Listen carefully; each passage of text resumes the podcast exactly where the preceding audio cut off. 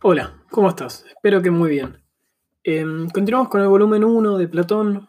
Ya terminamos de leer Apología de Sócrates y hoy damos inicio con Critón, donde las traducciones y las notas son de Julio Calón.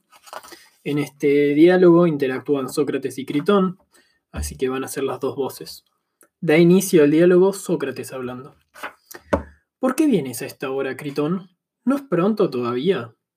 En efecto, es muy pronto, responde él.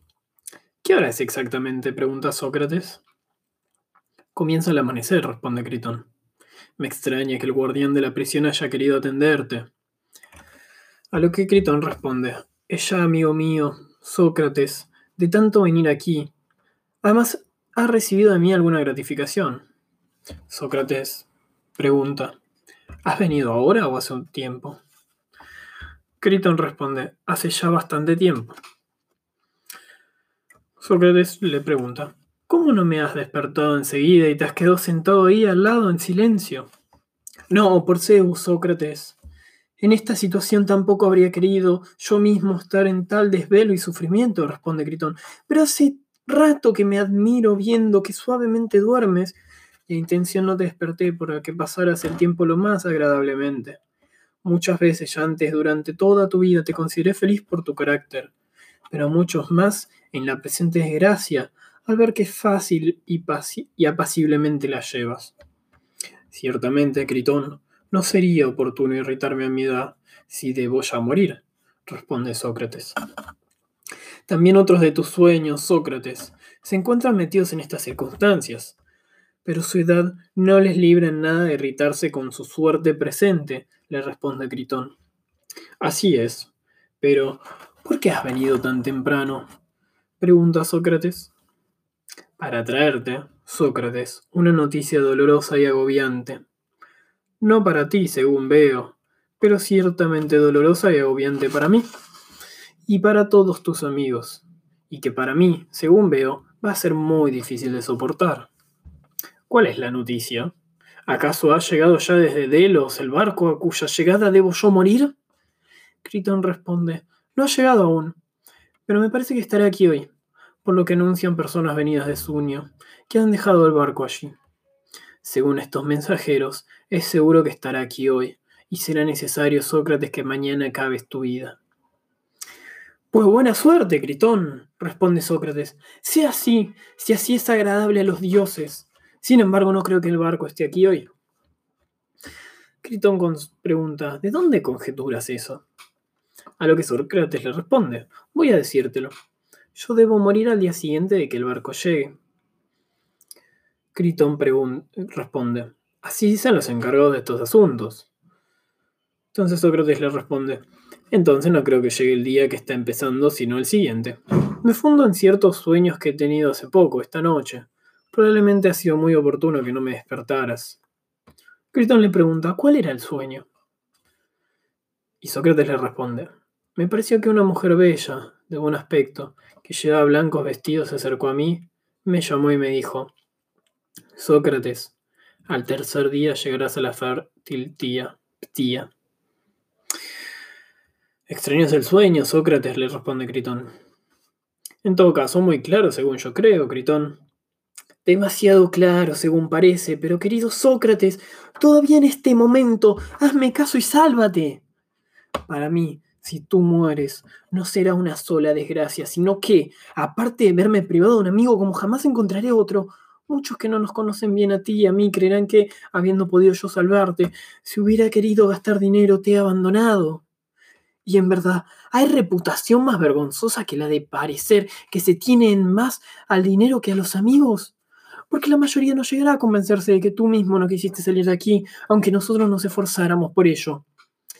A lo que Sócrates le responde, pero ¿por qué damos tanta importancia, mi buen Critón, a la opinión de la mayoría?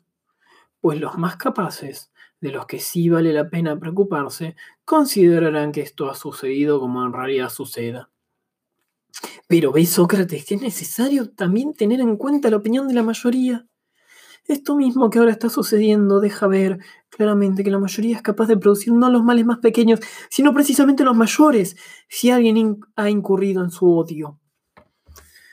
Sócrates le responde, Ojalá, Critón, que los más fueran capaces de hacer los males mayores para que fueran también capaces de hacer los mayores bienes. Eso sería bueno. La realidad es que no son capaces ni de lo uno ni de lo otro, pues, sin, pues no siendo tampoco capaces de hacer a alguien sensato ni insensato, hacen lo que la casualidad les ofrece. Critón le responde, bien, aceptemos que es así. ¿Acaso no te estás tú preocupando de que a mí y a los otros amigos, si tú sales de aquí, no nos creen dificultades los psiconfantes? Al decir que te hemos sacado de la cárcel y nos vemos obligados a perder toda nuestra fortuna o mucho dinero o incluso a sufrir algún otro daño además de estos. Sí, en efecto, temes algo así, déjalo en paz. Pues es justo que nosotros corramos este riesgo para salvarte y si es preciso otro mayor, pero hazme caso y no obres de otro modo. Me preocupa eso, Critón y otras muchas cosas, le responde Sócrates. Critón dice, pues bien, no temas por esta. Ciertamente tampoco es mucho el dinero que quieren recibir algunos para salvarte y sacarte de aquí. Además, ¿no ves qué baratos están estos psicofantes que no sería necesario gastar en ellos mucho dinero? Está a tu disposición mi fortuna, que será suficiente según creo. Además, si te preocupas por mí y crees que no debes gastar lo mío, están aquí algunos extranjeros dispuestos a gastar su dinero. Uno ha traído incluso el suficiente para ellos, simias, simias de Tebas. Están dispuestos también Cebes y otros muchos. De manera que, como digo, por temor a esto, no vaciles en salvar y que tampoco sea para ti dificultar lo que dijiste en el tribunal, que si salías de Atenas, no sabrías cómo valerte. En muchas partes, a donde quiera que tú llegues, te acogerán con cariño. Si quieres ir a Tesalia, tengo allí huéspedes que te tendrán en gran estimación y que te ofrecerán seguridad, de manera que nadie te moleste en Tesalia. Además, Sócrates, tampoco me parece justo que intentes traicionarte a ti mismo cuando te es posible salvarte. Te esfuerzas porque te suceda aquello por lo que trabajarían con afán, y de hecho han trabajado tus enemigos deseando destruirte. Además, me parece a mí que traicionas también a tus hijos cuando te es posible criarlos y educarlos. Los abandonas y te vas. Y por tu parte tendrán la suerte que el destino les depare, que será, como es probable, la habitual de los huérfanos durante la orfandad. Pues, o no se debe tener hijos, o hay que fatigarse para criarlos y educarlos. Me parece que tú eliges lo más cómodo. Se debe elegir lo que elegiría un hombre bueno y decidido, sobre todo cuando se ha dicho durante toda la vida que uno se ocupa de la virtud. Así que yo siento vergüenza por ti y por nosotros, tus amigos, de que parezca que todos esos asuntos tuyos se han producido por cierta cobardía nuestra. La instrucción del proceso para el tribunal, siendo posible evitar el proceso, el mismo desarrollo del juicio tal como sucedió finalmente esto, como desenlace ridículo del asunto, y que parezca que nosotros nos hemos quedado al margen de la cuestión por incapacidad y cobardía, así como no te hemos salvado, ni tú te has salvado a ti mismo cuando era realizable y posible por pequeña que fuera nuestra ayuda. Así pues, procura, Sócrates, que esto, además del daño, no sea vergonzoso para ti y para nosotros, pero toma una decisión. Por más que ni siquiera es esta la hora de decidir, sino la de tenerlo decidido. No hay más que una decisión, en efecto, la próxima noche tiene que estar todo realizado. Si esperamos más, ya no es posible ni realizable. En todo caso, déjate persuadir y no obres de otro modo. Ante esto, Sócrates le responde, Querido Critón, tu buena, voluntad sería muy de estimar si le acompañara algo de rectitud, sino cuanto más intensa, tanto más penosa. Así pues es necesario que reflexionemos si esto debe hacerse o no, porque yo, no solo ahora, sino siempre, soy de condición de no prestar atención a ninguna otra cosa que al razonamiento que, a reflexionar, me parece el mejor. Los argumentos que yo he dicho en tiempo anterior no los puedo desmentir ahora porque me ha tocado esta suerte.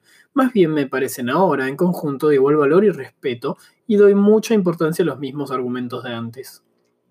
Si no somos capaces de decir nada, de, nada, de decir nada mejor en el momento presente, sabe bien que no voy a estar de acuerdo contigo, ni aunque la fuerza de la mayoría nos asuste como niños con más espantajos que los de ahora, en que nos envían prisiones, muertes y privaciones de bienes.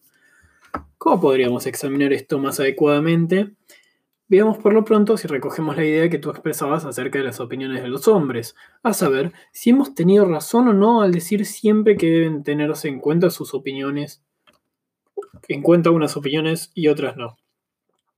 ¿O es que antes de que yo debiera morir está bien dicho y en cambio ahora es evidente que lo decíamos sin fundamento por necesidad de la expresión, pero solo era un juego infantil y pura charlatanería. Yo deseo, Critón, examinar contigo si esta idea me parece diferente en algo, cuando me encuentro en esta situación, o me parece la misma, y según el caso, si la vamos a abandonar o la vamos a seguir.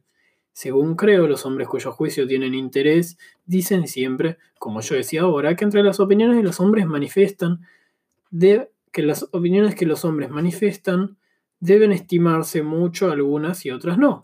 Por los dioses, Critón, ¿no te parece esto está bien dicho? ¿No te parece que esto está bien dicho? En efecto, tú en la medida de la previsión humana estás libre de ir a, a morir mañana, y la presente desgracia no va a extraviar tu juicio. Examínalo. ¿No te parece que está bien decir que no se deben estimar todas las opiniones de los hombres, sino unas sí y otras no, y las de unos hombres sí y las de otros no? ¿Qué dices tú? ¿No está bien decir esto? Critón responde que está bien. A lo que Sócrates le pregunta, ¿se deben estimar las, las valiosas y no estimar las malas? Critón responde que sí. Y Sócrates le pregunta, ¿son valiosas las opiniones de los hombres juiciosos y son malas las de los hombres de poco juicio? Critón pregunta, ¿cómo no? Y Sócrates responde, veamos en qué sentido decíamos tales cosas. Un hombre que se dedica a la gimnasia, al ejercitarla, tiene en cuenta la alabanza, la censura y la opinión de cualquier persona, o la de una persona, o la de una sola persona, la del médico o la del entrenador. Quitón responde, la de una sola persona. Entonces Sócrates responde, luego debe temer las censuras y recibir con agrado los elogios de aquella sola persona, no los de la mayoría. Es evidente, le responde Critón. A lo que Sócrates dice, así pues, adobrar, ejercitarse, comer y beber según la opinión de ese solo, del que está a su cargo y entiende, y no según la de los otros, la de, la de todas los otros juntos. Critón responde, así es. Y Sócrates dice, bien, pero si no haces caso a ese solo hombre, desprecia su opinión y sus elogios, y en cambio, estima la palabra de la mayoría que nada entiende. ¿Es que no sufrirá algún daño? Y Gritón dice, ¿cómo no? Y Sócrates pregunta, ¿qué daño es este? ¿Hacia dónde tiende y a qué parte del que no hace caso? Gritón responde, es evidente que el cuerpo en efecto lo ruina. Sócrates le dice, está bien, lo mismo pasa con las otras cosas, Critón, a fin de no repasarlas todas. También respecto a lo justo y lo injusto, lo feo y lo bello, lo bueno y lo malo, sobre lo que ahora trata nuestra deliberación. ¿Acaso debemos nosotros seguir la opinión de la mayoría y temerla? ¿O la de uno solo que entienda, si lo hay, al cual hay que respetar y temer más que a todos los otros juntos? Si no seguimos a este, dañaremos y maltrataremos a aquello que se mejora con lo justo y se destruye con lo justo. ¿No es así esto? Así lo pienso, Sócrates. Bien, si lo que se hace mejor por medio de lo sano y se daña por medio de lo enfermo, lo arruinamos por hacer caso a la opinión de los que no entienden. ¿Acaso podríamos vivir al estar eso arruinado? Se trata del cuerpo, ¿no es así? Sí, responde Critón. Sócrates le pregunta, ¿acaso podemos vivir con un cuerpo miserable y arruinado? De ningún modo, le responde. Sócrates responde, pero ¿podemos vivir acaso estando dañado aquello con lo que se arruina lo injusto y se ayuda a lo justo? Consideremos que es de menos valor que el cuerpo, la parte de nosotros, sea la que fuera y en cuyo entorno está la injusticia y la justicia.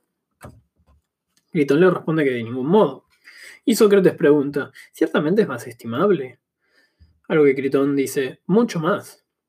Entonces Sócrates responde, luego, querido amigo, no debemos preocuparnos mucho de lo que nos vaya a decir la mayoría, sino de lo que diga el que entiende sobre las cosas justas e injustas, aunque sea uno solo, y de lo que, de la, y de lo que la verdad misma diga. Así que, en primer término, no fue acertada tu propuesta de que debemos preocuparnos de la opinión de la mayoría acerca de lo justo, lo bello, lo bueno y sus contrarios. Pero podría decir alguien que es lo más son capaces de condenarnos, pero podría decir alguien que los más son capaces de condenarnos a muerte. Es evidente que podría decirlo Sócrates, le responde Critón. Sócrates responde, tienes razón, pero mi buen amigo, este razonamiento que hemos recorrido de cabo a cabo me parece a mí que es aún el mismo de siempre. Examina además si también permanece firme aún. Para nosotros, o no permanece el razonamiento de que no hay que considerar lo más importante del vivir, sino el vivir bien. La idea de que vivir bien, vivir honradamente vivir justamente son el mismo concepto, ¿Permanece o no permanece? Critón le responde, permanece. A lo que Sócrates dice, entonces, a partir de lo acordado, hay que examinar si es justo o no lo es. El que yo intente salir de aquí sin soltarme los atenienses. Y si nos parece justo, intentémoslo, pero si no, dejémoslo. En cuanto a las consideraciones de que habla sobre el gasto de dinero, la reputación y la crianza de los hijos, es de temer, Critón, que estas en realidad sean reflexiones adecuadas a estos que condenan a muerte y harían resucitar, si pudieran, sin el menor sentido, es decir, a la mayoría. Puesto que el razonamiento lo exige así, nosotros no tenemos otra cosa que hacer sino examinar, como antes decía, si nosotros, uno sacando de la cárcel y otro saliendo, vamos a actuar justamente pagando dinero y favores a los que me saquen o bien vamos a obrar injustamente haciendo todas esas cosas. Y si resulta que vamos a realizar actos injustos, no es necesario considerar si, al quedarnos aquí sin emprender acción alguna, tenemos que morir o sufrir cualquier otro daño, antes que obrar injustamente. Quitón responde, me parece todo lo que dice Sócrates, mira qué debemos hacer. Sócrates le dice, examinémoslo en común, amigo. Y si tienes algo que objetar, mientras yo hablo, objetale, yo te haré caso. Pero si no, mi buen Critón, deja ya de decirme una y otra vez la misma frase, que tengo que salir de aquí contra la voluntad de los atenienses, porque yo doy mucha importancia a tomar esta decisión tras haberte persuadido y no contra tu voluntad. Mira si te parece que está bien planteada la base de razonamiento e intenta responder a lo que yo pregunte, lo que tú creas más exactamente. Lo intentaré, le responde Critón. Sócrates pregunta, ¿afirmamos que en ningún caso hay que hacer el mal voluntariamente? ¿O que en unos casos sí y en otros no? ¿O bien que de ningún modo bueno y honrado hacer el mal, tal como hemos convenido muchas veces anteriormente? Eso es también lo que acabamos de decir. ¿Acaso todas nuestras ideas comunes de antes se han desvanecido en estos pocos días y desde hace tiempo, Critón, hombres ya viejos, dialogamos uno con otro seriamente sin darnos cuenta de que nada nos distinguimos los niños? O más bien, es totalmente como nosotros decíamos entonces, lo afirme o lo niegue la mayoría, y aunque tengamos que sufrir cosas aún más penosas que las presentes o bien más agradables, cometer injusticia no es en todo caso malo y vergonzoso por el que la comete. ¿Lo afirmamos o no? Critón lo afirma. Sócrates dice, luego de ningún modo se debe cometer injusticia, a lo que Critón afirma que sin duda. Sócrates le dice, por tanto, tampoco si se recibe injusticia se debe responder con la injusticia, como cree la mayoría, puesto que de ningún modo se debe cometer injusticia. Es evidente, dice Critón. Sócrates le pregunta, ¿se debe hacer mal Critón o no? Critón le responde, de ningún modo se debe Sócrates. A lo que éste responde. ¿Y responder con el mal cuando se recibe mal es justo, como afirma la mayoría, o es injusto? Critón le dice, de ningún modo es justo. Sócrates responde, pues el hacer daño a la gente nada se distingue de cometer injusticia. Dice la verdad, dice Critón. Sócrates le responde, luego no se debe responder con la ni hacer mal a ningún hombre, cualquiera que sea el daño que se reciba de él. Procura, Gritón, no, no aceptar esto contra tu opinión, si lo aceptas. Yo sé ciertamente que estos lo admiten y lo admitirán unas pocas personas. No es posible una determinación común para los que han formado su opinión de esta manera y para los que mantienen la contrario, sino que es necesario que se desprecien unos a otros, cuando ven la determinación de la otra parte. Examina muy bien pues, también tú si estás de acuerdo y te parece bien, y si debemos iniciar nuestra deliberación a partir de este principio, de que jamás es bueno ni cometer injusticia ni responder a la justicia con la injusticia, ni responder haciendo mal cuando se recibe el mal. O bien te apartas y no participas de este principio. En cuanto a mí, así me parecía antes y me lo sigue pareciendo ahora, pero si a ti te parece de otro modo, dilo y explícalo, pero si te mantienes en lo anterior, escucha lo que sigue. Tritón responde que se mantiene y que también le parece a él, y le pide que continúe. Sócrates dice, digo lo siguiente, más bien pregunto, las cosas que se ha convenido con alguien que son justas, ¿qué hay que hacerlas o hay que darles una salida? ¿Hay que hacerlas o hay que darles una salida falsa? Critón dice que hay que hacerlas. Sócrates le dice, a partir de esto reflexiona. Si nosotros nos vamos de aquí sin haber persuadido a la ciudad, ¿Hacemos daño a alguien y precisamente a quien menos se debe o no? ¿Nos mantenemos en lo que hemos acordado que es justo o no? Critón dice, no puedo responder a lo que pregunta Sócrates, no lo entiendo. Sócrates le dice, considéralo de este modo. Si cuando nosotros estemos a punto de escapar de aquí, o como haya que llamar a esto, vinieran las leyes y el común de la ciudad y colocándose delante nos dijeran, dime Sócrates, ¿qué tienes intención de hacer? ¿No es cierto que por medio de esta acción que intentas tienes el propósito en lo que a ti depende destruirnos a nosotros y a toda la ciudad? ¿Te parece a ti que puede aún existir sin arruinarse la ciudad en la que los juicios que son que se producen no tienen efecto alguno, sino que son inválidos por particulares y quedan anulados? ¿Qué vamos a responder, Critón, a estas preguntas y otros semejantes? Cualquiera, especialmente un orador, podría dar muchas razones en defensa de la ley que intentamos destruir, que ordena que los juicios se han ido sentenciando, que han sido sentenciados sean firmes. ¿Acaso les diremos, la ciudad ha obrado injustamente con nosotros y no ha llevado el juicio correctamente? ¿Les vamos a decir esos? Critón responde, sí, por Zeus, Sócrates. Sócrates le dice, Quizá dijeran las leyes, ¿es esto, Sócrates, lo que hemos convenido tú y nosotras? ¿O bien que hay que permanecer fiel a las sentencias que dicte la ciudad? Si nos, extrañáramos de, si nos de sus palabras, quizá dijeran, Sócrates, no te extrañes de lo que decimos, sino respóndenos, puesto que que tienen la costumbre de servirte de preguntas y respuestas. Veamos, ¿qué acusación tienen contra nosotras y contra la ciudad para intentar destruirnos? En primer lugar, ¿no te hemos dado nosotros la vida y por medio de nosotras desposo tu padre a tu madre y te engendró? Dinos entonces, a las leyes referentes al matrimonio, ¿le censuras algo que no esté bien? No las censuro, diría yo.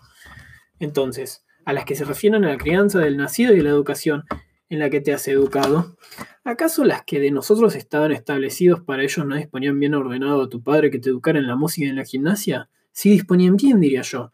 Después que hubiste nacido y hubiste sido criado y educado, ¿podrías decir en principio que no eras resultado de nosotros y nuestro esclavo, tú y tus ascendientes? Si esto es así, ¿acaso crees que los derechos son los mismos para ti y para nosotros? ¿Y es justo para ti responder haciéndonos a tu vez lo que nosotros intentamos hacerte? Ciertamente no serían iguales tus derechos respecto a tu padre y respecto a tu dueño si los tuvieras como para que respondieras haciéndoles lo que ellos te hicieron, insultando a tu vez al ser insultado, golpeando al ser golpeado y así sucesivamente. ¿Te sería posible, en cambio, hacerlo con la patria y las leyes, de modo que si nos proponemos matarte, porque las consideramos justo, por tu parte intentes, en la medida de tus fuerzas, destruirnos a nosotras, las leyes y a la patria, y afirmes que al hacerlo obra justamente tú, el que en verdad se preocupa de la virtud? ¿Acaso eres tan sabio que, se te, que te pasa inadvertido que la patria merece más honor que la madre, que el padre, que todos los antepasados? que es más venerable y más santa, y que es digna de la mayor estimación entre los dioses y entre los hombres de juicio? ¿Te pasa inadvertido que hay que respetarla y ceder ante la patria y halagarla si está irritada, más aún que al padre, que hay que convencerla o obedecerla haciendo lo que ella disponga, que hay que padecer sin oponerse a ellos si ordenan padecer algo, que si ordena recibir golpe, sufrir presión o llevarte a la guerra para ser herido o para morir, hay que hacer esto porque es lo justo. No hay que ser débil ni retroceder ni abandonar el puesto, sino que en la guerra, en, la tribu en el tribunal y en todas partes hay que hacer lo que la ciudad y la patria ordene, o persuadirla de lo que lo o persuadirla de lo que es justo que es hacer violencia a la madre y al padre, pero lo es mucho más a la patria. ¿Qué vamos a decir a esto, Critón? ¿Dicen la verdad las leyes o no? Critón responde que sí. A lo que Sócrates le dice, tal vez dirían aún las leyes. Examina además Sócrates si es verdad lo que nosotras decimos, que no es justo que trates de hacernos lo que ahora intentas. En efecto, nosotros te hemos engendrado, criado, educado y te hemos hecho partícipe, como a todos los demás ciudadanos, de todos los bienes de que éramos capaces. A pesar de esto, proclamamos la libertad para la ateniense que lo quiera, una vez que haya hecho la prueba legal para adquirir los derechos ciudadanos y haya conocido los asuntos públicos y a nosotras, las leyes, de que, si no le parecemos bien, tome lo suyo y se vaya donde quiera.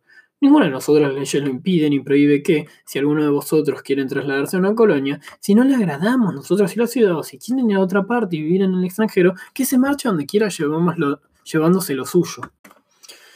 El que de vosotros se quede aquí viendo de qué modo celebramos los juicios y administramos la ciudad en los demás aspectos, afirmamos que éste, de hecho, ya está de acuerdo con nosotras en que va a hacer lo que nosotras ordenamos. Y decimos que el que no obedezca es tres veces culpable, porque le hemos dado la vida y no nos obedece, porque lo hemos criado y se ha comprometido a obedecernos, y no nos obedece ni procura, ni procura persuadirnos si no hacemos bien alguna cosa. Nosotras proponemos hacer lo que ordenamos y no lo imponemos violentamente, sino que permitimos una opción entre dos, es persuadirnos u obedecernos. Y el que no obedece no cumple ninguna de las dos. Decimos, Sócrates, que tú vas a quedar sujeto a estas inculpaciones, no entre los que menos de los atenienses, sino entre los que más, si haces lo que planeas.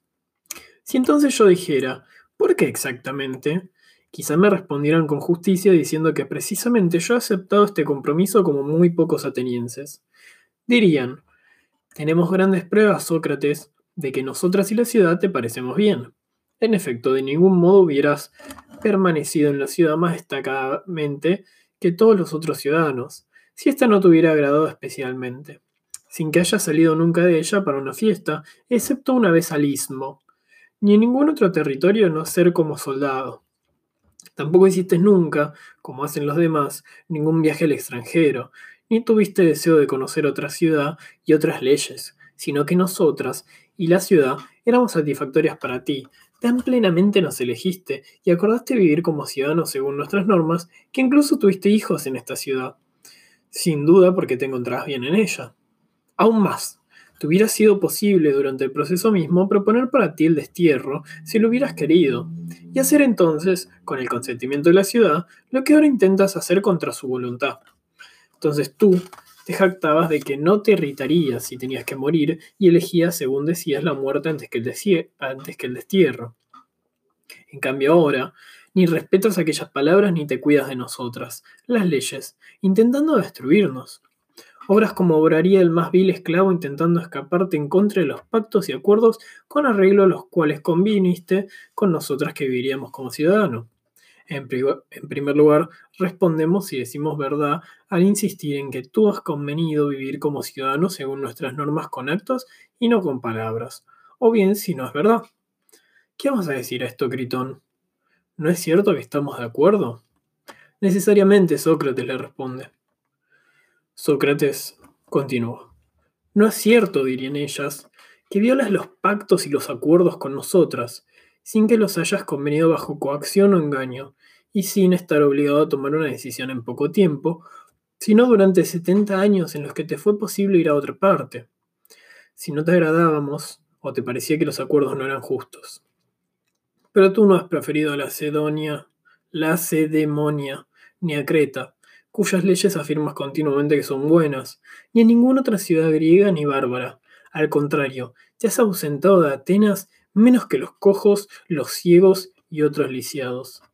Hasta tal punto, a ti más especialmente que a los demás atenienses, te agradaba la ciudad y evidentemente nosotras las leyes. Pues, ¿a quién, ¿a quién le agradaría una ciudad sin leyes?